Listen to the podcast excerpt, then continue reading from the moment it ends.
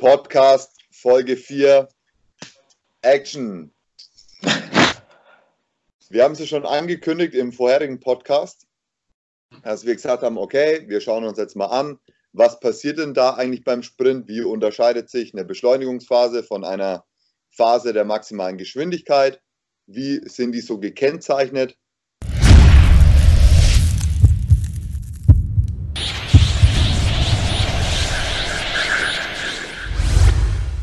Ohne darauf jetzt irgendwie wertend einzugehen, was ist gut, wenn ich das sehe oder was ist schlecht, das haben wir jetzt nicht gemacht. Das wollen wir jetzt in der Folge machen.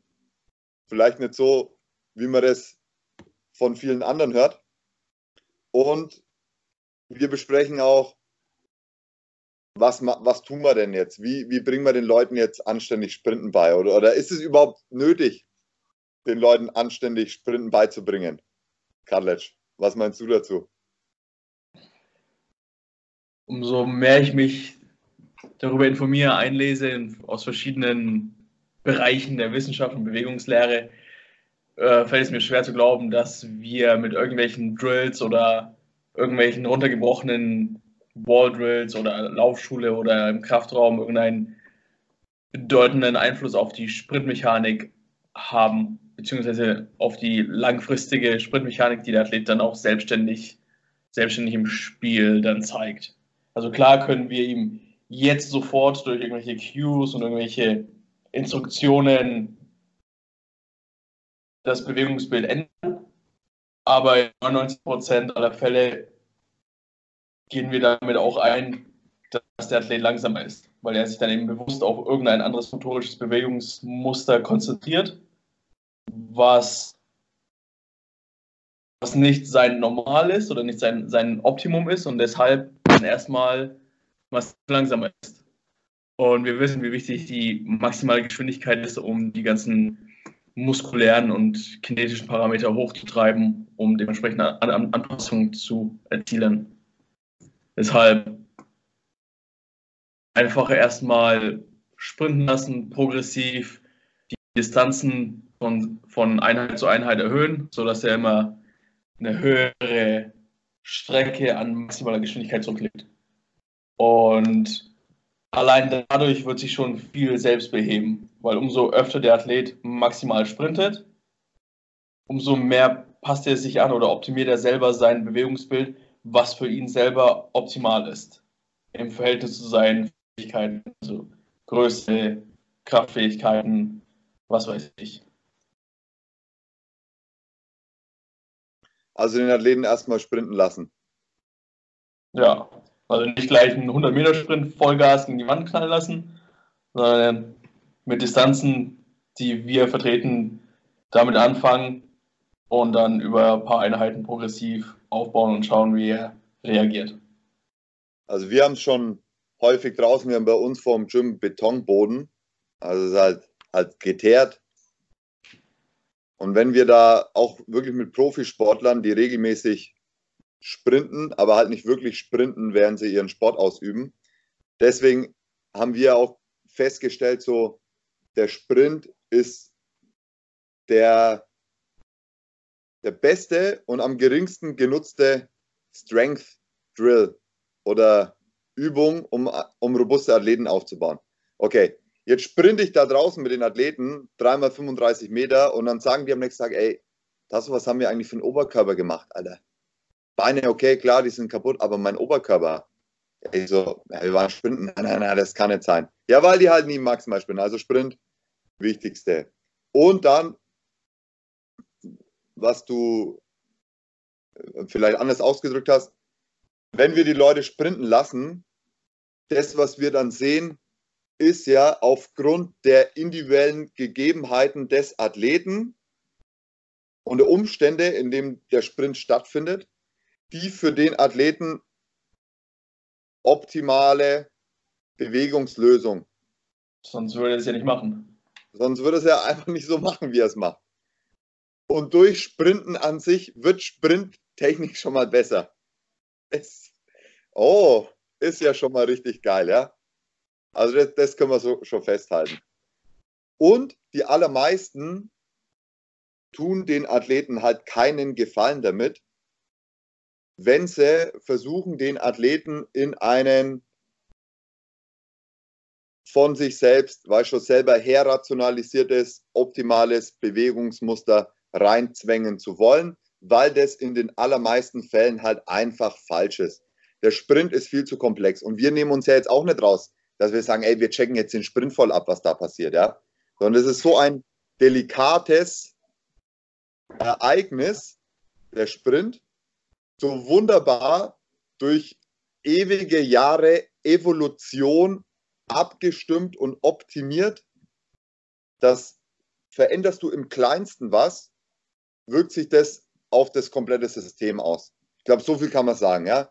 Wenn du auch Movement, also bewegungsneurologisch, machst du irgendwas hier mit dem Handgelenk, wirkt sich das auf das gegenseitige Sprunggelenk sowas aus, ja. Alles ist miteinander verbunden, auch wenn wir nur irgendwie labern. Also ich habe verschiedene Möglichkeiten, wenn ich dann so arrogant bin und sage, hey, ich bin Trainer sowieso. Ich trainiere die schnellsten Athleten. Ich weiß, wie der Sprint aussehen muss. Und das, was ich da sehe, ist bestimmt kein korrekter Sprint, mein Freund. Und will als, als Trainer mich das gleich auch irgendwie, weißt du, so rechtfertigen, weil ich ja Profi bin. Und ich chill so daneben, Sprint, ne, gehe. Ja, was soll ich anders machen? Die wollen Feedback, ich so Sprint. Und dann bin ich aber jetzt arroganter Trainer und sage, ey, das muss anders aussehen, obwohl er gerade zum allerersten Mal sprintet halt wirklich sprintet, ne? auch wenn es nur 30 Meter sind geradeaus, da muss man schon sehr arrogant sein und sagen, Alter, pass auf, so läuft es. Und dann mache ich halt irgendwas. Und dann kommt am Ende was dabei raus? Käse. Ja, Käse kommt dabei raus, weil stelle ich mich hin, Stoppuhr, langsamer. Ist ja klar, weil genau das passiert, was du gesagt hast. Entweder ich babbel, ne, Interferenz, Min Interferenz, auf einmal alles anders, rennt anders, rennt langsamer. Oder ich mache irgendeinen Sensory Cue, sensorisch verändere ich was. Ne? Ich merke vielleicht, okay, der hat jetzt eingekrümmte Haltung, denke ich, ist geil. Hm, vielleicht kein schlechter Drill, hat man mal so, habe ich irgendwo mal gelesen, papp hier irgendwas hin und sag, ey, ja. lead with the tape, ne? Renn so oder sowas. Also es gibt verschiedene Möglichkeiten. Oder ich sage dann, ey, es liegt daran, weil du bist da und da zu schwach. Ich mache diese und jene Übung im Kraftraum. Also da wäre ich auch sehr, sehr, sehr, sehr vorsichtig. Oder der Spezifischste ist dann immer noch, genau wie du gesagt hast, ja, geh halt einfach sprinten. Da, das ist halt, das, wenn du nicht oft sprintest, dann ist das Beste, was du machen kannst. Bau mit dem Sprint selber Kraft auf und dann wird sich die Technik halt verbessern. Das ist das Beste, was man machen kann. Ja. Und nicht glauben, ich weiß, wie Sprint abläuft und mache dann irgendwas oder stelle mich mit einem Athleten irgendwie an die Wand hin und mache dann, hör mir auf. Ja, ist doch, bitte, ich, ich bitte, wenn man da drüber nachdenkt und ich hoffe, ja, dass Leute, die das sehen, die auch Ahnung haben. Ich bin der allerletzte, der, der nicht bereit ist, seine Meinung zu ändern. Ich habe so lang, oder wir haben so lang, wir haben oft auch über so ein Zeug geredet, ja über sowas nachgedacht. Wir, haben, wir wollten ja unsere Theorie, sage ich mal, die wir da aufgestellt haben, mit dem Sprint, dass der Sprint most underrated Strength Drill sozusagen ist und dass es das eine der besten Übungen ist halt oder die beste Übung ist, die wir haben, um Athleten zu entwickeln. Durch verschiedenste Linsen haben wir das beleuchtet, mit dem Hammer draufgehauen, haben gehofft, unsere Theorie zerreißt in tausend Teile ja, und es gibt bessere Mittel und Wege, um Athleten zu entwickeln. Aber bisher habe ich es nicht gefunden. Du? Wenig. Drauf geschossen, aber es hält immer noch stand. Es hält immer noch stand. Ich habe auch noch ja. keinen Sprintdrill gefunden, wo ich gesagt habe, Alter, das ist der Hammer-Sprintdrill. Wickets, Mickets, alles schön und gut. Mini-Hurdles, ja. Aber lass, lass die Leute halt erstmal sprinten. Ja. Ich habe auch jetzt viel mit Wickets, Mini-Hurdle, meine Leute da sprinten lassen. Im, in einem größeren Warm-up. Als, als Teil des Warm-ups habe ich die über Wickets drüber sprinten lassen oder mit anderen verschiedenen Constraints, um, um da ein bisschen Variationen reinzukriegen, um den Athleten selber die Möglichkeit zu geben, sich selber anzupassen und zu reflektieren, oh, das hat sich besser angefühlt, das hat sich schlechter angefühlt, auch wenn es nur unterbewusst ist, die einfach durch verschiedene Constraints einfach das Bewegungs, Bewegung, Bewegungsmöglichkeiten zu vergrößern. Und dann, wenn das vorbei ist, also nach diesem allgemeinen bis spezifischen Warm-up für Sprinten, maximal sprinten lassen gegen irgendeinen anderen, damit die auch 100% geben, lange Pausen dazwischen, sehr lange Pausen dazwischen und dann immer wieder immer wieder den instruieren, dass die nur besser werden, wenn die wirklich 100% geben, dass die wirklich wissen, okay, wenn ich jetzt nur 95% Gas gebe im Sprint, ist es Zeit- und Energieverschwendung für uns alle. Und das einfach vor jedem Sprint nochmal den vorgebetet, dass sie es dann auch checken, solange bis ich denen auf den Sack gegangen bin. Aber ja, die sprinten mit 100% und ja, das ist, was ich erreichen will mit diesem Einheit oder in dieser Einheit dann. Ja, bei uns auch, wir haben das, das Freelap Timing System und da halt, sobald die sprinten, auch wenn ich nicht dabei bin, immer, immer getimed. Immer getimed. Dass die halt einfach mehr, mehr Gas geben. Wenn es nicht getimed wird, ja, dann gibst du halt nicht so viel Gas. Ich meine, ich merke es ja selber bei mir. Wenn ich zu faul bin, das Ding da irgendwie draußen hinzustellen, ja, dann sprintest du halt halbherzig. Dann haben wir auch rumexperimentiert. Zum Beispiel jetzt bei einem Basketballer, der ist in der Offseason da halt, ne, haben wir gesagt, okay, 10 Meter Fleiß, wir haben zusammen trainiert. Ich habe die Wickets vor den 10 Metern aufgestellt, wo dann die Distanz halt gemessen wird. Weil was passiert so häufig? Wir messen die 10 Meter Fly und die wollen dann nochmal vorher nochmal extra Gas geben. Und ich sage, ey, schau, dass du, stell dir vor, hier, da ist der Reifen, ne? dass du da schon deinen maximalen Speed hast und den dann einfach nur hältst, weil was passiert? Die rennen in die Zone rein und beschleunigen nochmal und lehnen sich so nach vorne. Und ist dann auch nicht der Effekt, den ich haben will. Halt, ne? Ich will, dass die ja da voll Gas geben. Und dann, was wir festgestellt haben, wir sprinten da drüber über die Wickets und auch wenn es sich nicht so geil und nicht so schnell, oder ne, was heißt nicht so geil, nicht so schnell anfühlt, ja, die Zeit zeigt was anderes, nämlich es war schneller. Also erst über paar, erst über paar Wickets, Anlauf, Steigerungslauf, ungefähr 20 Meter was, dann über die Wickets, das waren vielleicht vier, fünf Mini-Hurdles, die wir aufgestellt haben, und dann kamen die, die 10 Meter, die wir gemessen haben. Okay. Ja, und so waren dann schnellere Zeiten dabei als sonst. Im Vergleich zu, wenn du die ohne Wickets einfach nur genau. 10 Meter Fleisch lässt. Genau. Also scheint sich dann ein anderes motorisches Bewegungsmuster ja, kleben zu bleiben. Nach den, nach den paar Wickets scheint sie diese, dieses motorische Muster sich anzueignen über die nächsten Schritte, das anscheinend dann effizienter ist wenn sie schneller waren. Schneller, ja. Also, also gibt es. Es waren Mini-Hurdles und dann direkt nach ja, dem Hurdle die 10 Meter, die wir gemessen haben.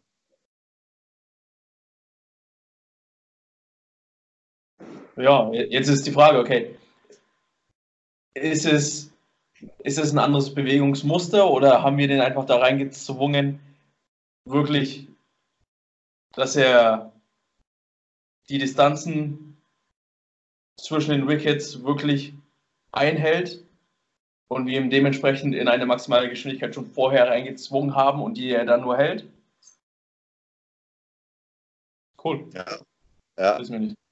Ich glaube, ich glaub, so war es. Weil was halt immer wieder aufgefallen ist, wenn ich es denen nicht gesagt habe, dann haben die halt nochmal beschleunigt. Das war so ein Steigerungslauf und kurz von den 10 Metern, die wir da messen wollen, war das nochmal so wie eine Beschleunigung, so mal ein leichtes ja. nach vorne lehnen. Oder die waren auf, auf jeden Fall nicht komplett aufrecht.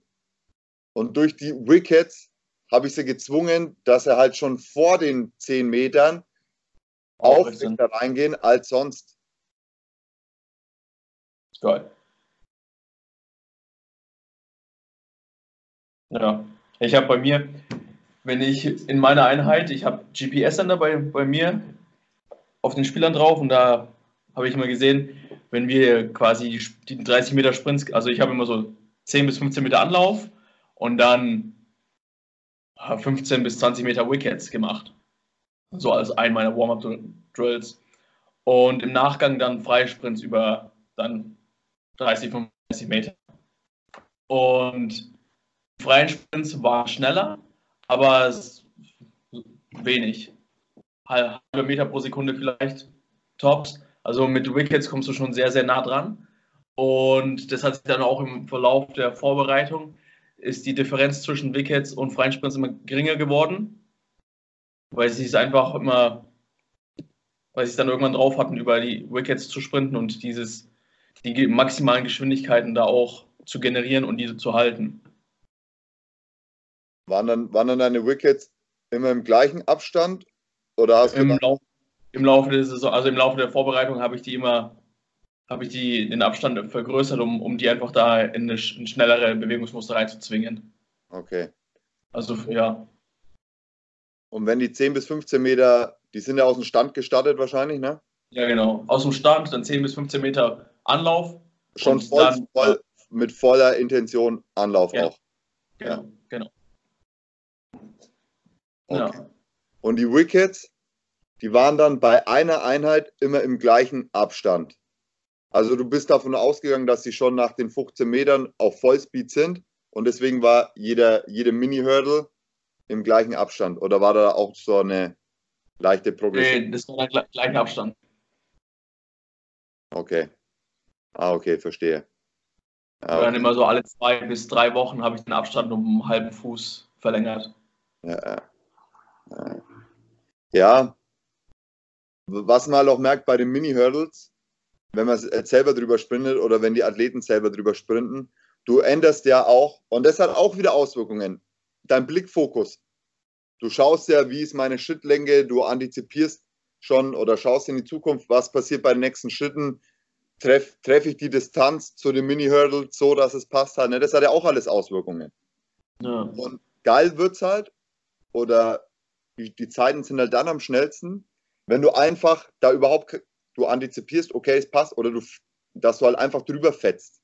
Sodass ja, du, ja. okay, muss vielleicht noch ein bisschen kürzer treten oder nächster Schritt muss lang werden, sondern du einfach drüber schmetterst, einfach drüber rasierst halt über die, über die Mini-Hurdles. Dann werden die Zeiten am besten. Ich habe auch, ganz am Anfang habe ich nicht mit Hürden angefangen, sondern einfach nur mit Hütchen. Und dann irgendwann zu 15 cm Hürden ja. und dann zum Schluss angefangen Hütchen 15 cm und dann die nächste Höhe ist, glaube ich, 25 oder 30 cm. Also schon, äh, ja, muss, äh, muss, muss schon ordentlich arbeiten, um, um deinen Haxen da drüber zu kriegen. Ja, ja. Also was, was, was klar Beschleunigung ist auch wichtig, gerade für Teamsportler und so. Da ein Artikel, den können wir verlinken bei Simply Faster geschrieben, einen überragenden Artikel. Ja, Beschleunigung ist wichtig und wir wissen, Beschleunigungsfähigkeit ist von der Maximalkraft abhängig. Jetzt gehen wir, klar, wir liften hier auch im Gym, ist logisch. Aber was wir machen ist, was einen besseren Übertrag hat, meiner Meinung nach, ist halt Resisted Sprints. Dann holen wir einen Schlitten, holen, hängen einfach irgendwas dran, 20 Kilo, 30 Kilo, vielleicht mehr, ja, und sprinten halt damit. Also das ist was, Spiel, was viel spezifischeres, was man machen kann, als dass man sagt, okay, ich mache irgendwie eine Kniebeuge, eine Bulgarian Split Squat, irgendwie eine Kreuzhebe-Variante oder sonst irgendwas und hoffe dadurch halt, das zu verbessern. Ja, mal auch jetzt in Neuseeland, also wo ich war, auch Schlittensprints Block Schlittensprints gemacht mit Zusatzlasten des eigenen Körpergewichts. Also wenn du dir die Rugby-Spiele anschaust, mit 110, 115 Kilo. Schon ordentlich. Schon ordentlich. Und dann auch über die Distanzen 10, 15 Meter höchstens. Aber dann Vollgas, auch getimed, damit sie Feedback kriegen, damit sie auch wieder Ansporn haben, schnell zu werden im, im, nächsten, im nächsten Satz.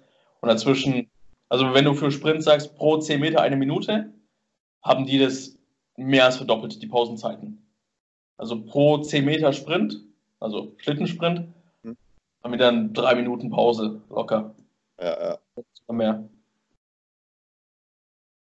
Also ja. pro, dann, da gibt es ja noch so eine andere Faustregel, die ganz gut ist, pro, pro Sekunde eine Minute. Ja, genau.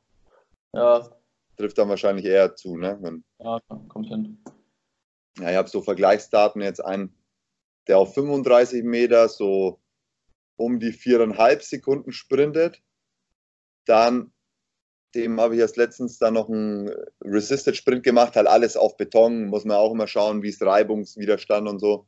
Und der Einfachkeit halber haben wir einfach einen Gurt genommen um die Hüfte.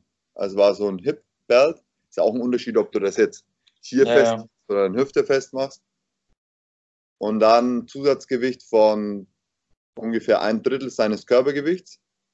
Der Athlet knapp über 90 Kilo, das waren gute 30 Kilo, knapp über 30 Kilo. Und dann ist er gerade mal eine gute Sekunde langsamer gesprintet.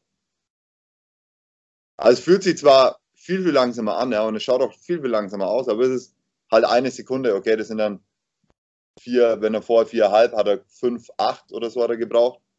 Ungefähr 25 Prozent langsamer halt. Bei ein Drittel Zusatzgewicht jetzt auf die Distanz. Hat man ungefähr. Ja. Aber das, ich glaube, das sind viel bessere Möglichkeiten, halt die Sprinttechnik zu verbessern, indem man die Leute halt sprinten lässt.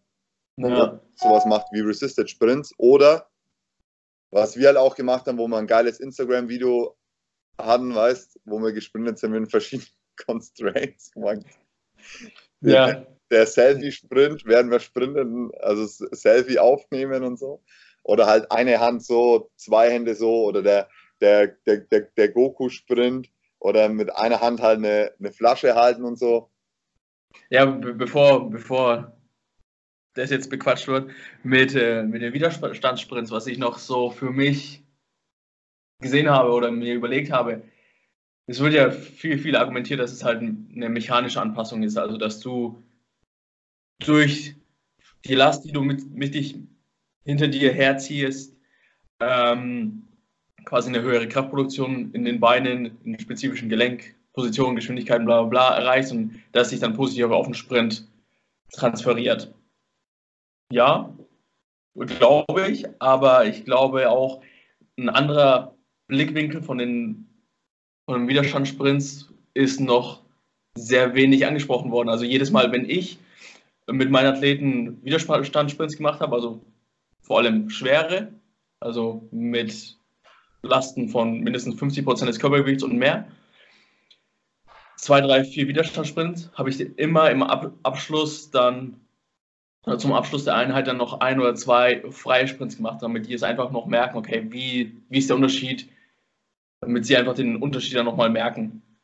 Und alle, fast alle Athleten haben zumindest im ersten freien Sprint ja, fast auf die Schnauze geflogen, weil sie wieder anderes motorisches Bewegungsmuster halt jetzt erfahren haben und das im freien Sprint dann vielleicht transferiert.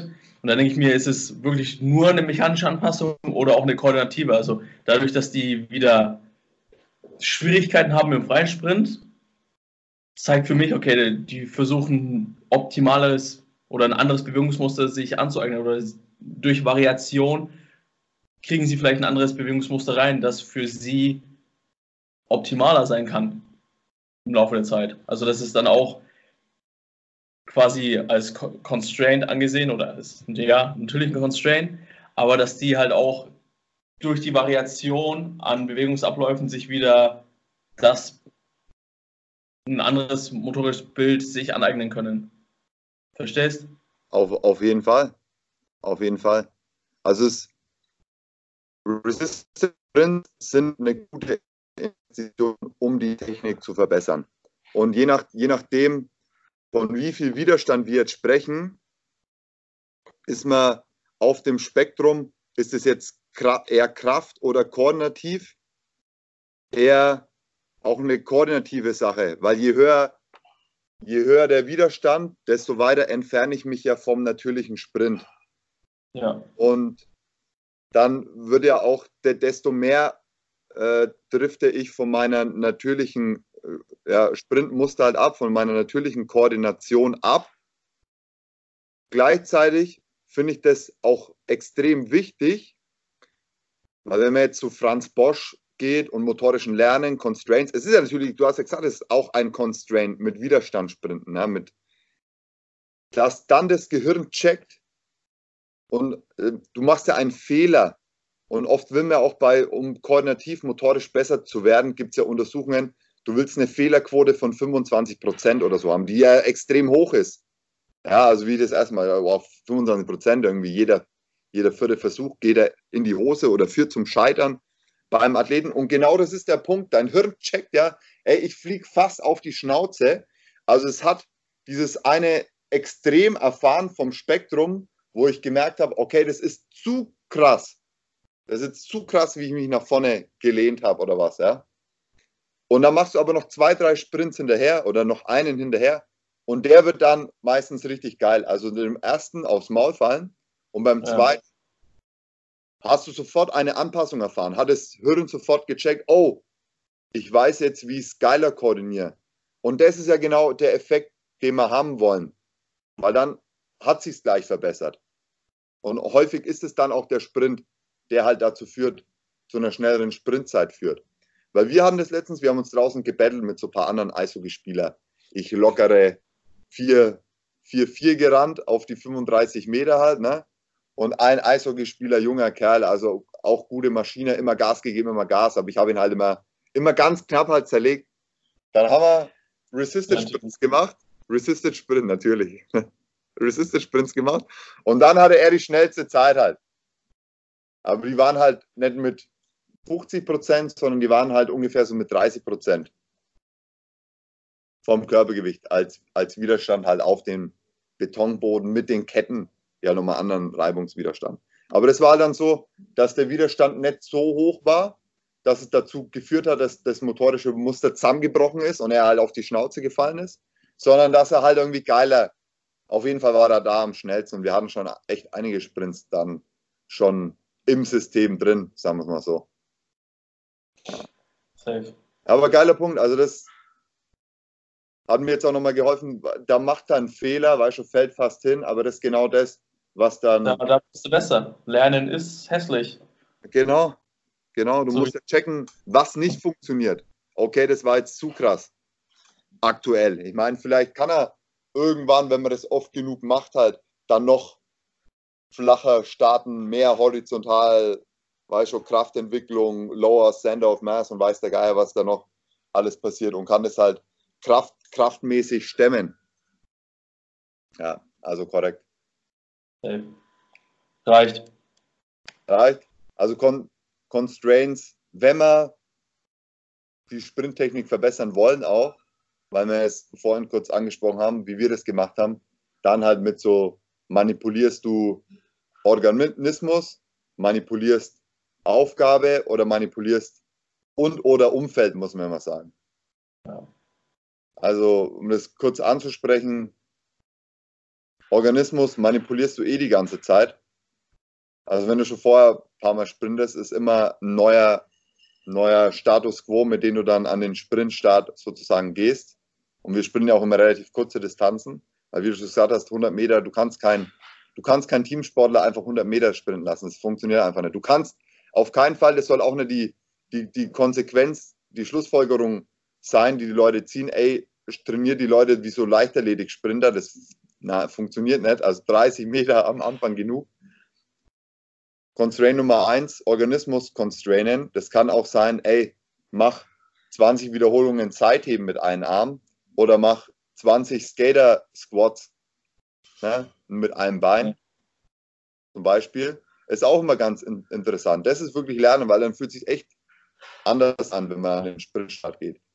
Oder wie kann ich das Umfeld, klassisches Umfeld, war halt, was wir jetzt schon angesprochen haben, mit den, mit den Wickets, mit den Mini-Hurdles, constrainen. Und Aufgabe ist, haben wir auch gemacht, spring, sprinte so leise wie möglich. Sprinte so, so leise wie möglich. Nicht so laut wie möglich. Ähm, zur Seite schauen. Ja, was weiß ich. Ja. ja. Genau sowas. Also da, da kann man sich einen besseren Übertrag erhoffen über die Art und Weise, aber jetzt von, von dem, was wir jetzt von uns gegeben haben, das Wichtigste ist, lass die Leute halt einfach sprinten. Lass sie halt so sprinten, wie sie sprinten. und durch Sprinten wird die Sprinttechnik besser.